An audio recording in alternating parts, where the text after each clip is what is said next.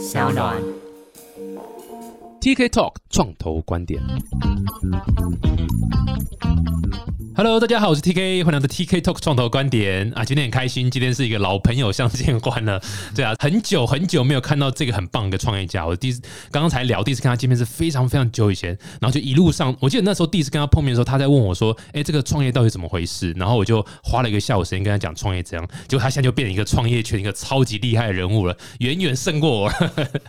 我们先来欢迎这个是 Charge 报的创办人 Stanley。Hello，大家好，我是 Stanley。Stanley 超久不见，我们上次见面什么时候？二零一三年，二零一三年呢？哎、那时候八年前呢，差不多八年前。哇，啊那时候我才大概是二十六岁、二十岁吧，哈，哦，对，二十岁刚毕业嘛，对，哇塞，很久以前呢。然后后来就看你这样风生水起，这样一路这样创业下来，没有啊，是听完你的讲完之后就先跌倒，要先失败嘛。哦，是因为有先照我的方式走，然后就失败了嘛。嗯后来摒弃一切，然后就成功了。后来才可以学习这样的经验，陆陆续续比较成功。对，哎、这是你第几次创业啊？这个 Charge Spot 呃，严格来讲，其实是第二次，因为中间这个过程当中去跟着别人走，然后去学习。呃，所以就是跟着我走嘛，对对对，然后就先跌倒，重重摔一跤对对对，然后住完院之后再回来，哎，发现可以。所以各位如果想学创业怎么失败，就是听我这 podcast 就对了，对或者来私下来找我聊也都 OK，包准你失败，这我很强。哎、不过先聊一下你的背景上，你是什么时候开始创业啊？然后这之前是在做什么？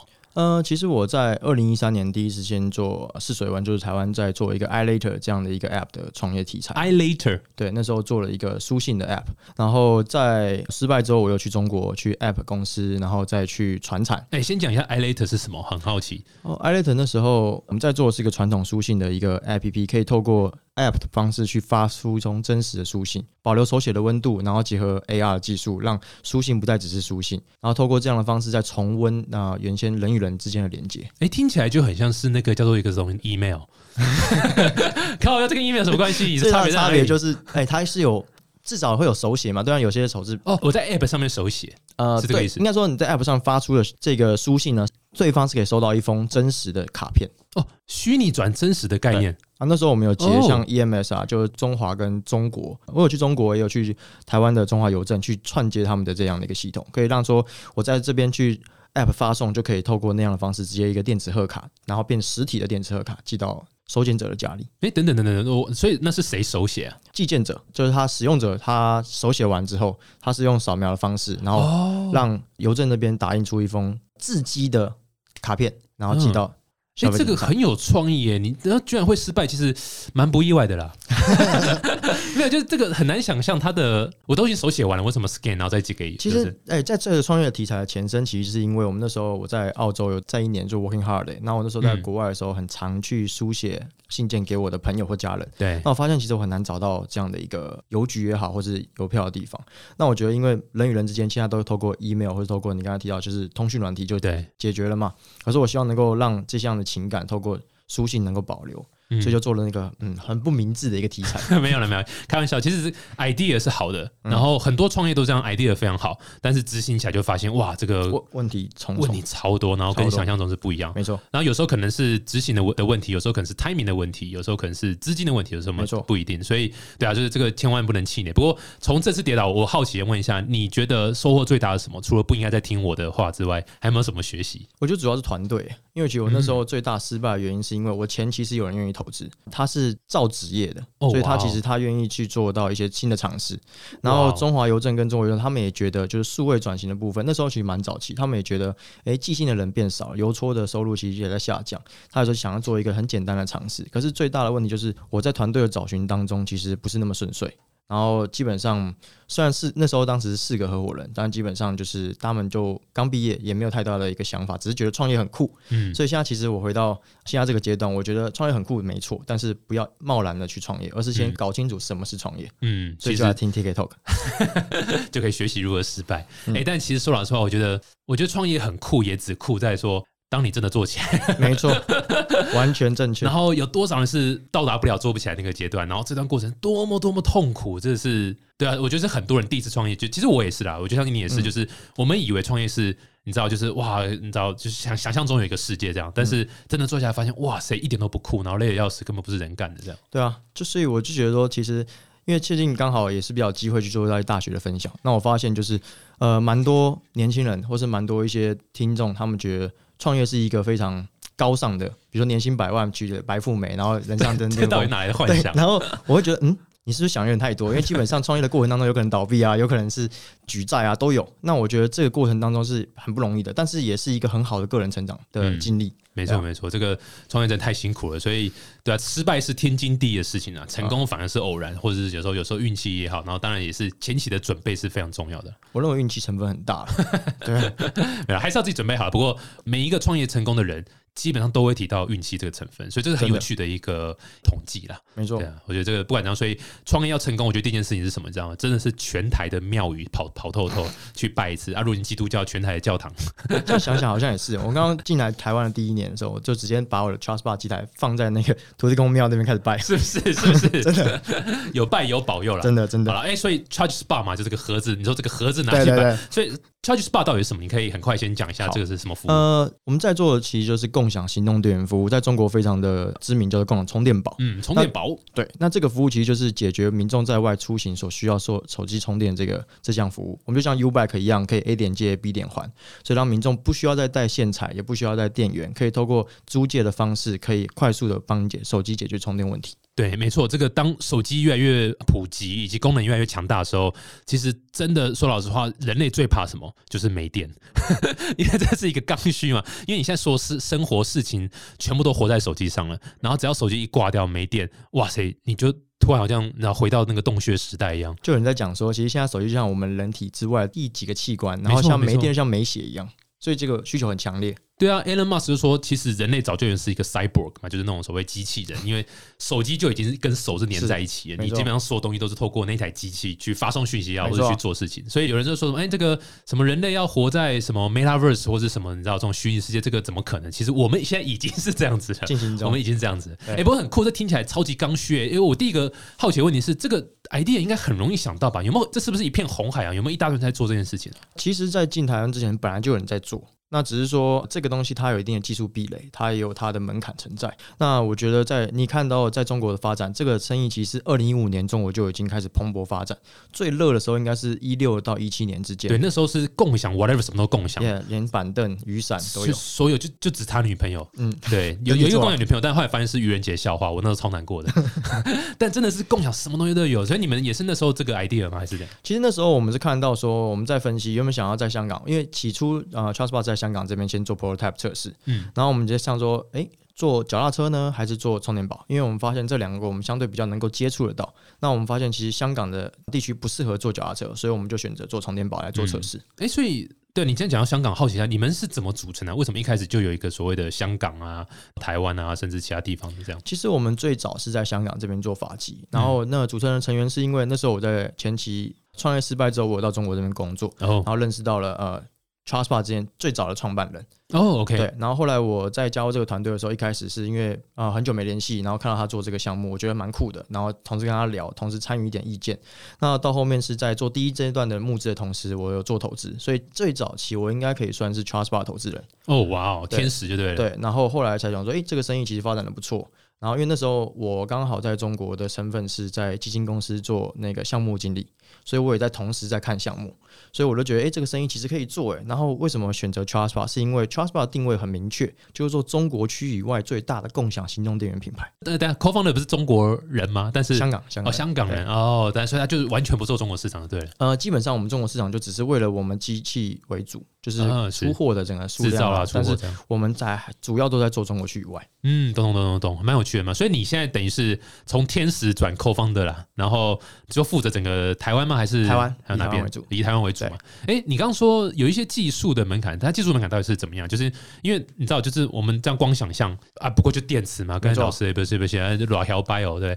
哎、可是到底会有哪些技术门槛？我相信经营过 IoT 的人都会知道，其实通讯这件事情其实非常常出现问题。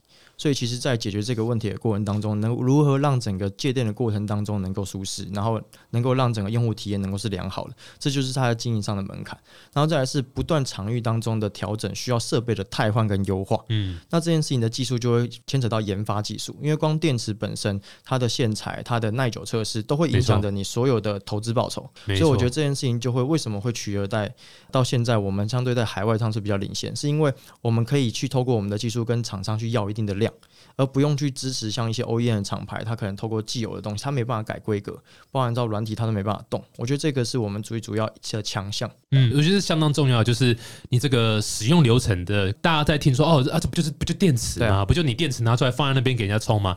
我靠，没那么简单。对，它整个实际上你要讲，你们有个 A P P 嘛，对不对？你们的使用流程应该是有 A P P，然后我到个地方，我看到你刚讲盒子嘛，对，然后我去里面，它盒子里面就是一堆电池嘛，没错，呃，我要去拿那边充嘛，所以这个整个使用的流程，包括预定，包括到现场你去拿，然后你知道用完我怎么还回去，这个都是一个很不一样的 know how。这就是大家就像刚创业讲说。你一开始想到什么 idea，感觉哦，这个 idea 很好，很有趣，可实际做，哇塞，超多妹妹嘎嘎要去顾。因为其实像我们在做共享经济，最重要一定要规模嘛。你没有规模，其实没有办法产生一些效益。没错，不会有人用。对，那其实这件事情的为什么回到技术边，是因为你当你技术不成熟，那就是你的灾难的开始，因为你就要处理很多发生的问题。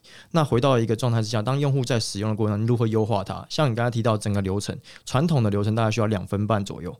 但其实现在我们跟 Apple 合作，因为其实我们有自己的软体做开发，我们可以简化到只剩二十三秒，可以让一个完全的 New User 到 Download App 到使用行动电源跟绑定注册二十三秒。哇，对啊，所以其实这就是你需要有，你需要技术团队来去优化这件细节。没错，没错，我觉得这是。要做好一个 business 这么简单一个东西，其实你就是要把其他周围都做好。没错。然后像 Charge Spot 的经验，我自己也常用你们服务，我用都有传照片给你记得吗？对，有。那 那时候没跟联络，都是我正在用啊。像我就是一定要透过节目上好好大力赞赏一下。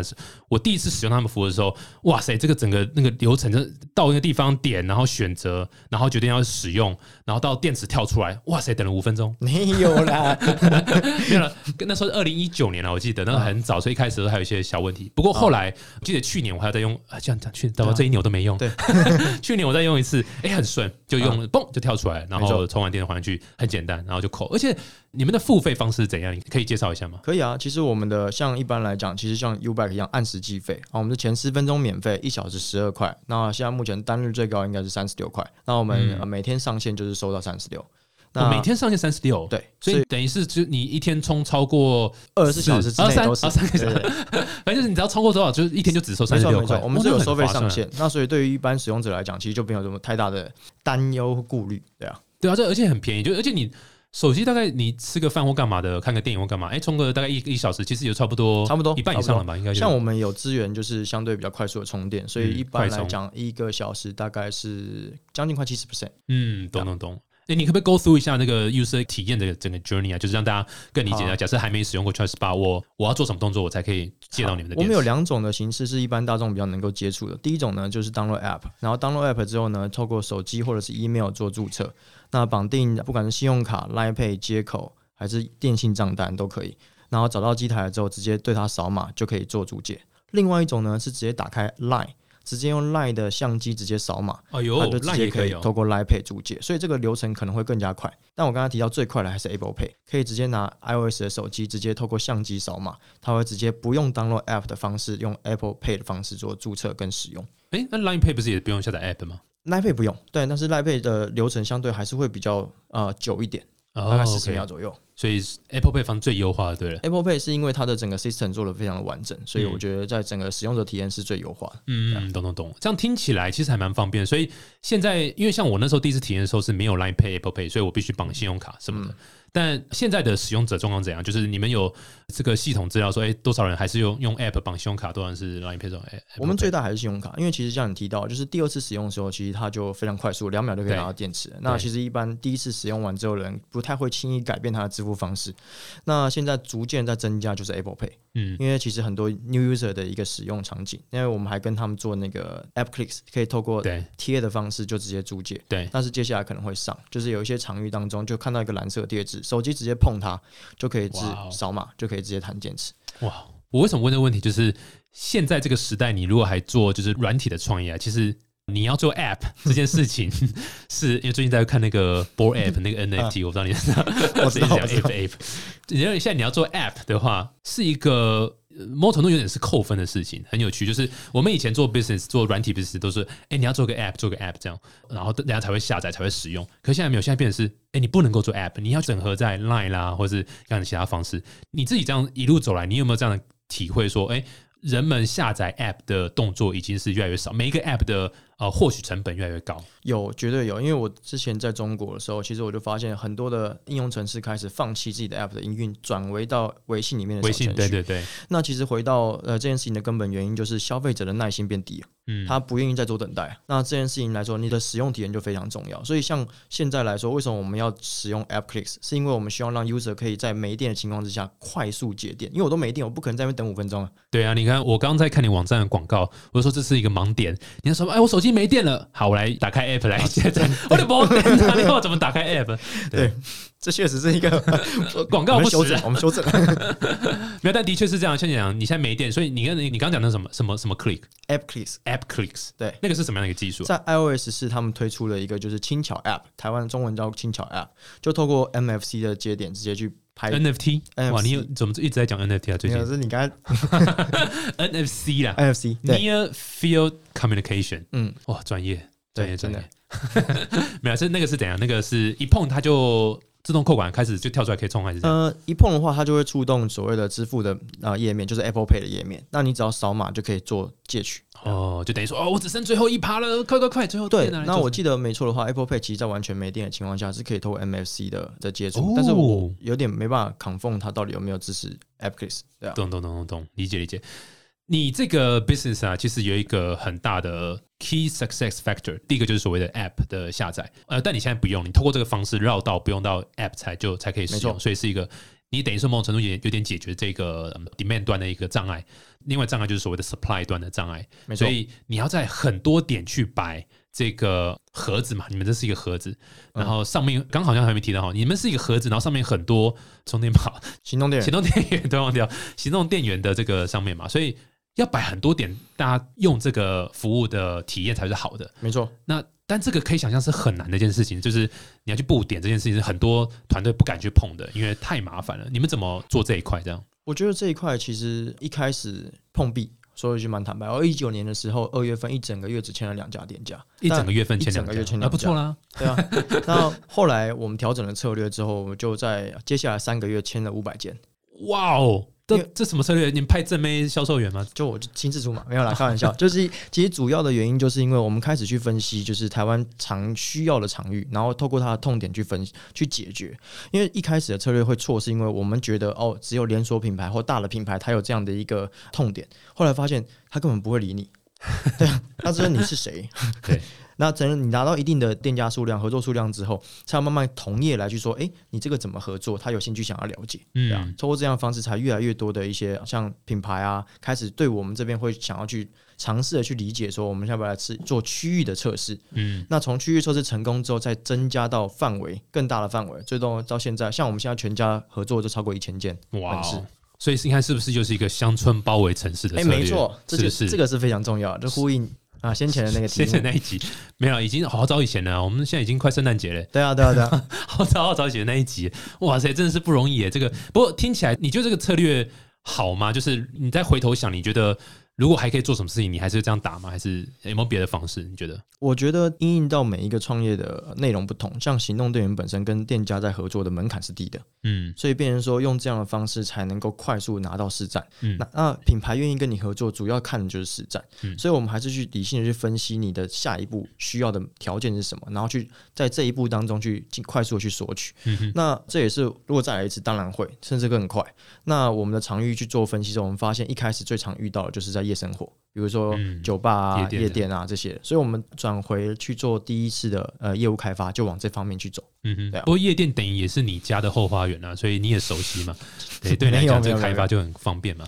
我是那时候为了开发夜店，一个晚上跑完全部台。嗯，耶，好像很辛苦哦，啊讲的这样很辛苦。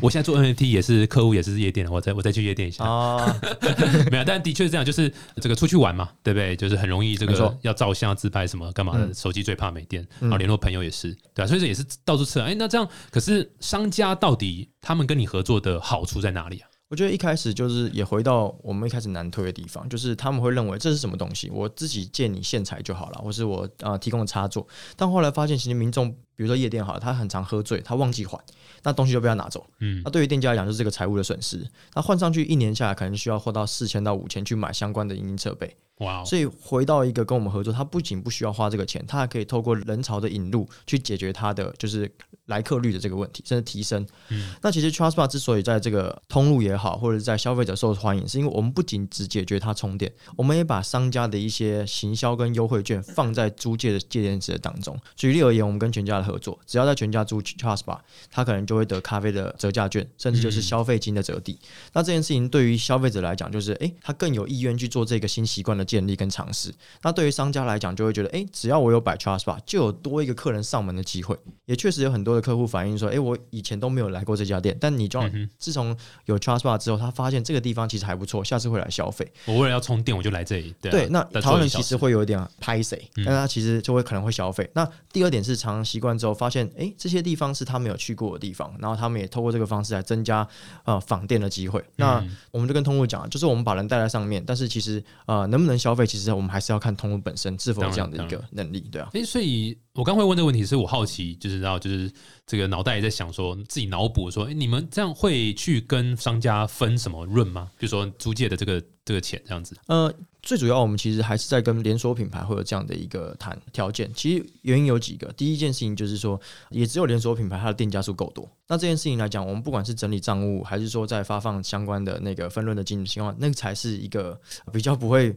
小于人力成本，因为其实如果每一家店都做的话，其实你光处理这个账务，其实是完全无法做这个生意。嗯嗯，对啊，然后我觉得回到这一点是这样。那第二点的部分来讲，其实是分润，其实商家也会希望有更多人使用，那他也愿意去提供相对应的资源进去。那也只有连锁品牌相对比较有这样的机会去做这件事情。懂懂懂懂。所以不是每一家的这个合作方式都一样，就是都是蛮没错不一样的，蛮对 case by case 这样子。呃，比较摆领域或类型为主，比如说像连锁品牌餐饮的，我们会有一个算是 sales key。然后我们会提到部分的内容，有可能有分润或是广告交换等等之类的。那一般小店家会有一般小店家的一些 sales key。那透过这样的方式，我们会针对他所常遇到的问题提供解决懂懂。懂懂。不过你知道，这个每一个平台做平台都遇到这样问题，就是 supply 端、demand 端。从你的 case 来讲，你你这个 business，你觉得先攻哪一个是你比较觉得是可以 work 的？然后你怎么去攻这些？还是说你还是你两边同时都去顾？还是你知道你当初怎么分配你的时间？你说店像店就是像 user 和 user 和商家，全部先打通路，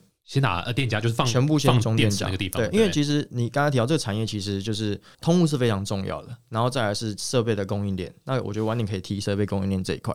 那我觉得在通路部分来讲重要，你也发现其实 Trustbar 并没有下太多的广告在整个台湾没有，我。没发现，我发现超多 s h o t s p a 广告，真的吗？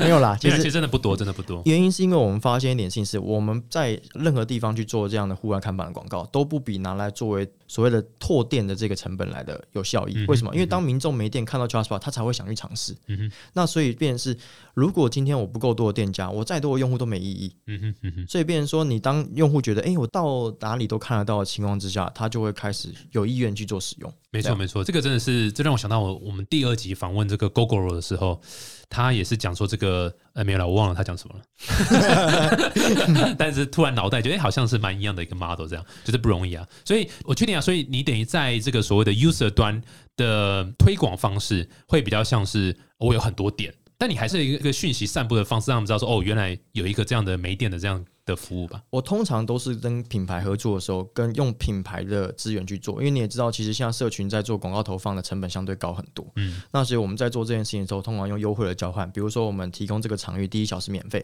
那让这个场域在他自己的频道上面去做宣传，那这件事情会比我自己可能花个十几二十万去做广告来的效益高很多。你可以举个例吗？是是这样，的一个比如说我们跟寿司郎合作，第一个优惠就是租借 Trust Bar 第一盘寿司免费，哦，你说寿司郎哦，寿司郎。所以透过这个方式，他会在自己的不管是社群媒体还是在一些宣传的管道上面去做这样的一个 announce。那为什么他要这么做？是因为传统这些餐饮业来说好了，为了解决这个充电问题，他需要有人去登记这些，比如充电线材或干嘛。其实对于他的人事成本是高的。哦，哎，有些餐饮会会提供，呃因为服务想要比较好一点嘛，借店的服务或者是设备的租赁，那其实这个是很高的人事成本，或者是一些插座的使用，损坏率也是相对比较高。可是透过这个方式来讲，就可以大幅诶，那边有租借的行动电源，你可以进去尝试对，他去做他的事情，那相对应省掉这些人事成本，其实就是还回馈给用户的。没错啊，没错，这是蛮有趣的，的确也是，你知道你自己在那边拼命推、拼命推，诶，有时候倒不如是跟一个呃已经有你知道 user base 或是这种 credit 的品牌合作，这是一个蛮好的开始。对，因为我们知道我们客户其实不太会有所谓的分类，就是所有人都有手机，那所有人手机都一定需要充电。嗯哼，那所以我们的想法是说，那不如我们就把整个通路打完。像我们的通路主要以四个类别为主：零售、生活，然后再是大众运输，然后连锁餐饮跟那个消费娱乐嗯哼，嗯这几个场域打完，基本上没有其他场域了。嗯嗯，蛮嚣张的，蛮嚣张的，嗯，蛮嚣张的。主要原因就是因为这些人只要有人有手机，就会有这个需求存在。对，啊没错没错，我就是想苦。各位，这个刚刚这样聊聊聊，Charge Spa 其实也已经不太算是一个这个这个小 startup，他们现在在台湾、日本、香港和泰国，对不对？这四个国家都有店，对不对？都有这个这个服务可以使用。所以我今天是台湾的 user，我到泰国可以直接马上可以。对，我们就像 Uber 一样，而且我们主打为什么打中国区以外？因为我们把整个系统做串联，我们可以台湾借日本还，日本借香港还。嗯哼，主要的目的就是让这些国际观光客来到台湾旅游的时候，可以直接打开我们的 App，去找到我们合作的商家，帮他们带这样的一个人流的引入。你现在全球的有放这个点的这样商家数或是点数大概有多少？有快五千个吗？超过了，超过了。超差不多超过三万个以上。哇，三万多个以上了！哇塞，那台湾有几个多少点呢？台湾目前现在来讲，啊，差不多今天来说在四千五。哦，哇哦，也是非常非常多哎，全球对不对？全家可能就1000对啊就很多了，就一千了嘛，对啊，我们年底应该五千多，懂懂懂，将近五千五。左右。那台湾这边的大概用户数大概多少了？目前这个月突破五十万。哇塞，很厉害！哎，我是其中一个，对对对，我是 early adapter 应。该算是就是死掉的那个沉睡用户。对，你要把我重新 reactive 啊！你要说旧客户有九十趴的一个 discount 这样子，我直接发一个 TK Talk 的优惠券，让大家去激活，对啊，用这个注册，然后使用每一个 user 用这个 code 使用，分润给 TK。分润就给我。对对对对，啊，我就躺着赚就好了。因为我们之前跟艺人合作，确实有做这样的一个是不是合作？对啊老鼠会就这样来的啊、没 有没有，好的这个所谓的口碑推广就这样来的。没错，哎、不过这样讲到你们现在台湾、日本、香港、泰国，嗯你们是怎么做这个海外的推广和运营？还是你们怎么怎么讲？因为很多人会好奇。我觉得其实这个生意本质就是你一定要有 local team，这是最嗯直接的。因为其实这个生意只占重两个东西，第一个叫做钱，第二个叫做呃速度。因为刚刚提到它的行业壁垒不是你技术到底多牛，没有，嗯其实就你多快能够建制这些通路跟你合作。嗯因为比喻而言，我们跟全家合作，那其他厂商就很难再打入进去。没错，但他也不可能去在你合约期间之内换掉你，所以我觉得对于这件事情的门槛，为什么我说 Trustpilot 在台湾相对来说是就相对比较成熟，是因为大部分的品牌都有做做策略跟接触，那这件事情来说就会建制了这个行业的门槛。那回到你刚才的问题，就是说我们在其他国家来说是跟当地的这个营运团队有组建比较好的一个业务 team，然后快速的去把整个通路的合作能够建立起来。哇，这个真的是你觉得你知道，就是你们是一开始就 hire 一个 local team 吗？还是你觉得你知道先去一个市场，先去空战这样子一个一个一个广告啊，然后觉得哦有反应了，我们再去 build 一个 local team。那我其实我们不做广告，就我们一开始我们在找我们的 partner 的时候，我们都会相对找比较有资源。像我们在台湾做融资也是一样，我们都会相相对比较有通路资源或者有用户资源的，我们也欢迎加入我们的团队。那就是不管是以投资人身份还是营运团队的身份，那我们开发新的国家也是一样。就像我们在做东东南亚这块好，我们就会相对财团或者是通路的本身或者是电信商、银行，他们有很强大的用户主体，他们在做这个生意的同时，就可以带来很多前进的动能。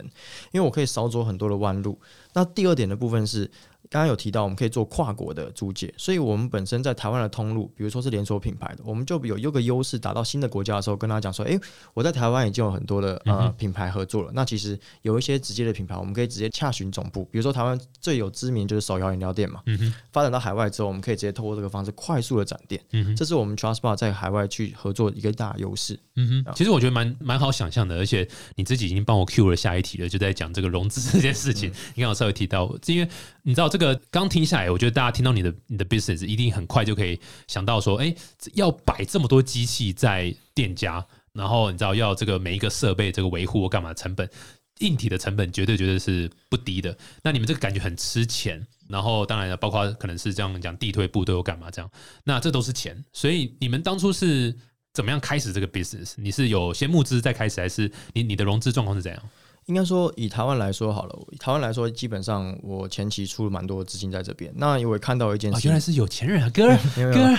因为主要我觉得回到一个问题，就是说共享经济一定是规模性，它一定前期投入是很大的。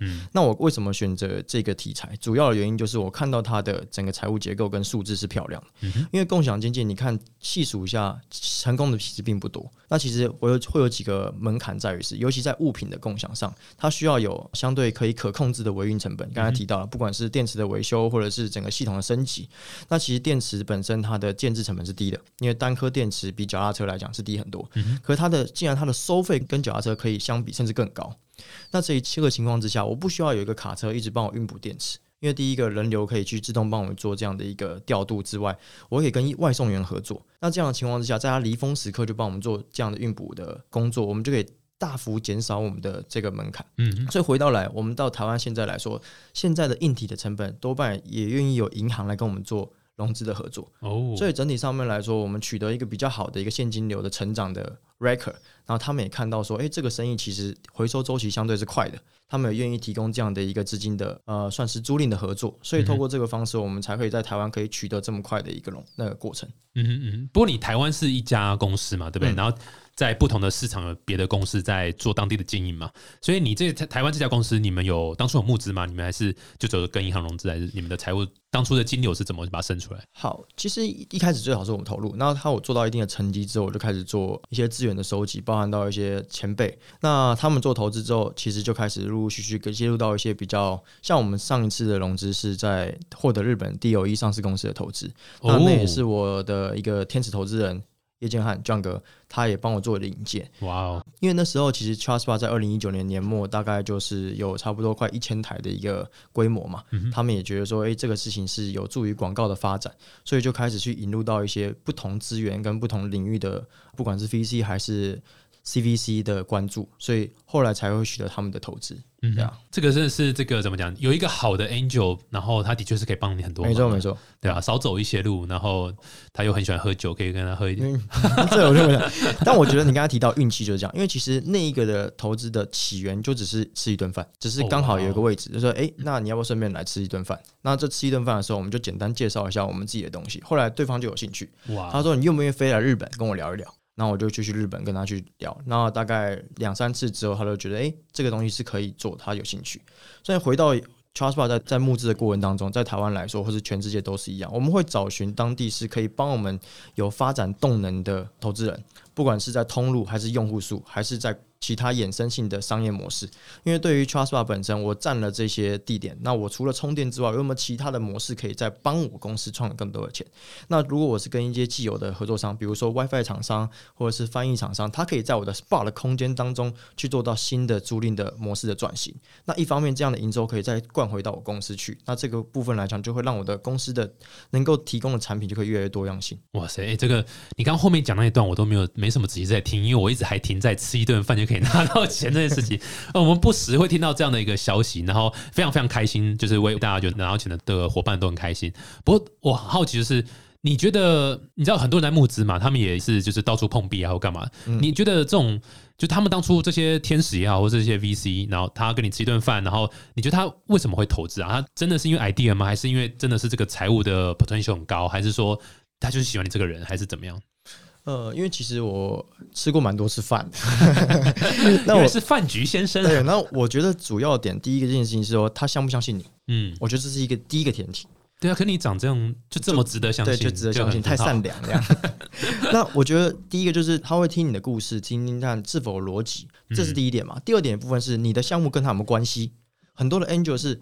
你不一定是一个好的生意，可是你跟他有关联，他就会想要多了解，因为这就是我在找投资人的时候，我比较会想要去接触的对象，因为我不需要去花很多时间去解释这个东西是什么。那跟他有关联的话，我们也有可能做业务的导流，对对，他可以帮我在提供很多的动能，这是我最想要，也是比较适合这个生意的本身。嗯，没错没错，这叫做 I Y K Y K，就是 If you know you know。哎，可以这么说，可以这么说。对，就是如果它是你的你这个产业里面的 ecosystem 的一部分，它可以马上理解在做什么，而且它可以马上 synergy，对，就是相关的，所以它可以马上知道哦，yes，我这个是一个有趣的 business，我应该 involve 在里面这样。没错像那如果是外面的人，哇，你再怎么解释，其实都听不懂。没错，像我们其实投资人就有广告商，那他觉得说，哎、你这个东西放在这边，你不做广告太可惜了。你有荧幕，你有电池，那其实我就来做。那我想要取得一些就是比较好的 deal，那我们可不可以来做投融资的讨论？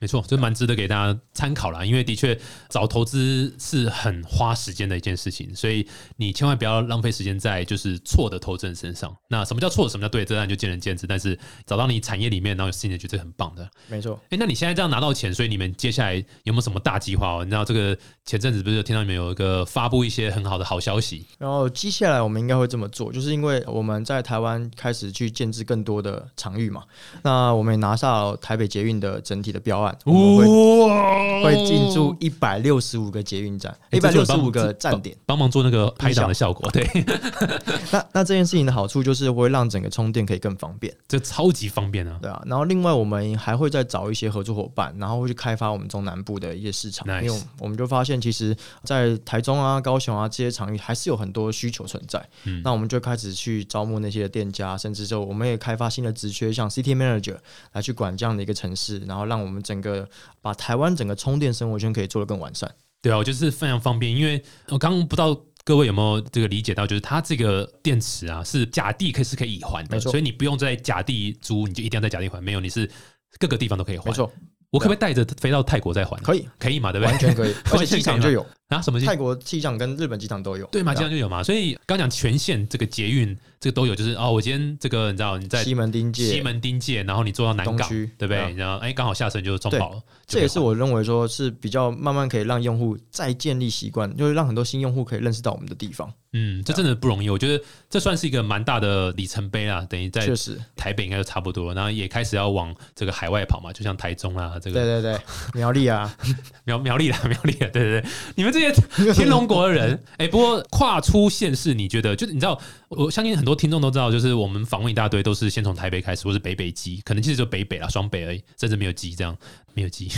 那你们到底是怎么评估说，呃，我开始要推到其他县市，然后以及包括为什么不能够一开始就推到其他县市？呃，我觉得这是看产品的内容。像我们非常吃所谓的移动支付的习惯，嗯如果今天用户是没有移动支付了，他根本不会去接触到你的服务，嗯哼他会觉得啊，万博啊就麻烦。所以，变成说我们为什么选择双北，是因为双北在这个比例相对是高的，所以我们才透过这个方式先从双北先建立起，然后再来夜晚的生活当中，我们也发现双北是比较活络的。哪所以有台中夜生活可怕要死啊！拜托，哦，你我没我台中人呢我我就台北人，永远都住在台北。没有，因为主要的原因我是都没去啦，就是只听、啊就听过而已嘛贝说的那因为其实场域分类不一样了，那我就觉得整体上面来讲，人口的结构也算是比较年轻为主嘛，所以我觉得这是我们考量的原因。嗯哼，那为什么会选择其他城市？我们会看两个东西，第一个商圈的发展，还有大众运输是否有。像我们以高雄来说，我们也是拿下高雄全线的捷运。哦哇哦，对，然后我们才会从捷运开始去发展，像全家便利超商，然后像当地的商圈，我们会用这样的方式，用扩散的去打那个当地的商圈。嗯，没错，我觉得捷运是一个很好的一个 scenario，就是没错，在这个过程中我就把它冲完了这样。然后餐厅也是，可以想象餐厅也是，然后你刚讲夜店其实都蛮好的，没错，咖啡蛮期待的厅啊什么的，蛮期待。哎，你觉得这个东西在延伸会有什么其他的应用吗？就是呃因为我刚刚从你这个讲说，可能会有人会因为要使用电池到某个店消费，这会不会是某一个你知道有种你自己的一个 广告联播网的感觉，或者说不同的应用？像有一些这个这个 A P P 是什么专门做邀大家来吃饭嘛，什么 e e r 嘛，对不对？你可以用电一起来充电，然后一起来吃。你们会不会有有想象中有什么其他的延伸的 model 吗？我们其实会透过这样的一个用户的行为去分析用户的画像，然后透过用户的画像，在他每一次租借行动电源工中去做到精准广告的投放，让广告可以更加有价值。比如说，我常常去早餐店的，那我可能在租借去 Hotspot 的时候，我就会推相关早餐店的一些优惠券给他。没，错，像你像常去台中的，我可能会推相对酒类型的哎，没有，台中就是画画还有下棋，嘿啊好。那基本上这样的情况，广告商会比较喜欢，因为比较准。那可以透过这个方式来说，也可以让我们的消费者去到这些地方。再来，嗯通路都已经拿下来了，我怎么样可以透过这个通路的场域再做延伸的应用？就刚才提到，它可能会有延伸功能的租赁的这个行为，嗯，甚至我们在硬体当中也再去讨论去做到 SPA 的延呃延伸，就是我让设备这件事情可以再用堆叠的方式增加它的方选，但是这个内容物是由我的合作厂商去做的。那我刚刚提到像 WiFi 啊，就这样的情况之下，是它可以有一个租赁的机器，又不用限缩在我的孔位上，它可以有自己的机器、自己的 WiFi 机，但是它的点位不用重弹，嗯，跟 ChargeBar 就可以一次进到五千个店家，这是我们的优势，对啊。哇，超棒超棒！我觉得非常开心啊！今天这个在二零二一年快结束的这一天，能够、能够听到你们的发展还蛮赞的。因为我记得我第一一次看到你就第一次知道你在做 Charge Spot 的时候，那时候才好像刚开始没多久，然后我记得那时候你一直在试着去扩更多的点，然后找钱什么东西对啊，还试着上 TK Talk，但那那时候你还不够格嘛，所以对对对，不是、啊、那时候我根本还没红包都准备好了。那时候二零一九根本还没有 tktok 啦，不过对，就是很开心看到现在这样成长了。那哎，圣诞节快到了啊，这个有没有什么？你们会不会有什么促销？就是你知道像 Uber 一样嘛，输入什么 promotion code，然后可以干嘛干嘛的？有啊，我们就一定会有一个 TK Talk，这是上完之后我们就开始发一个 TK Talk 的那个 兑换码，让大家可以有一小时的免费券，太棒了！好哎，欢迎大家来当我下线。你以为录 podcast 可以赚什么钱？根根本赚不到什么钱，好不好？根本没有人要下夜费。对啊，不过这个开心啊，可以多接到更多的伙伴，这样子没问题。太酷了，太酷了！哎、最后有没有什么建议给你知道做共享？因为我不知道现在还多不多共享啊，但是我们其实还是陆续访问到蛮多过去这几年做共享，然后现在还蛮有成就的。如果现在还有人想做共享相关，你会有什么建议吗？你要不要再想一想？这 其实蛮直接的，就是因为其实你要做共享，在台湾来说好了，你一定要把台湾当一个实验室，然后以其他国家的市场作为你的最终目标。因为台湾并不是一个非常大的市场，但是它是一个非常好测试的市场，嗯，对啊，所以我会觉得，如果在共享领域在台湾发展，你一定要有其他的战场来支援你整个 business，不然的话，你有可能就是死在这个消费的载体不够大的情况之下。这可能是适用在很多 的产业，不只是共享。但就是走出海外是一个，我觉得某种程度对于，尤其是软体的，走出海外是一个必经的课题，然后是我、靠爆炸难的课题。啊但是，对啊，如果你今天要拿 VC 的钱，也很难说，我就是只要做到台湾第一。其实 VC 有时候不太买单这件事情。他根本就哦，那其实就是 prototype 完成嘛，因为台湾第一其实对他来讲真的是太小了。嗯对啊，哎，我们用这个悲伤话题结束二零二一年，真的是非常开心。没啦开玩笑，这个每个创业都是有不同的挑战啊。但是不管怎样，努力，然后你知道，就是找到方式。其实像 Stanley 的过程，绝对不是哎有个好的 idea 蹦就完成了，大家就成功，没有，也是刚你像你刚刚听起来一路上一堆困难，然后试着解决，试着吃饭，对 保持健康还是很重要啊。好，再次谢谢 Stanley，谢谢。啊，如果喜欢这集的话，欢迎到 Apple Podcast 订阅呃五颗星，然后留言可以留言给我们说，哎，你觉得哪一集啊怎么样啊？有哪些地方可以改进啊？我们真的都会看，不好啦，不好啦。好，再次谢谢 Stanley，谢谢，谢谢下次见，拜拜拜拜。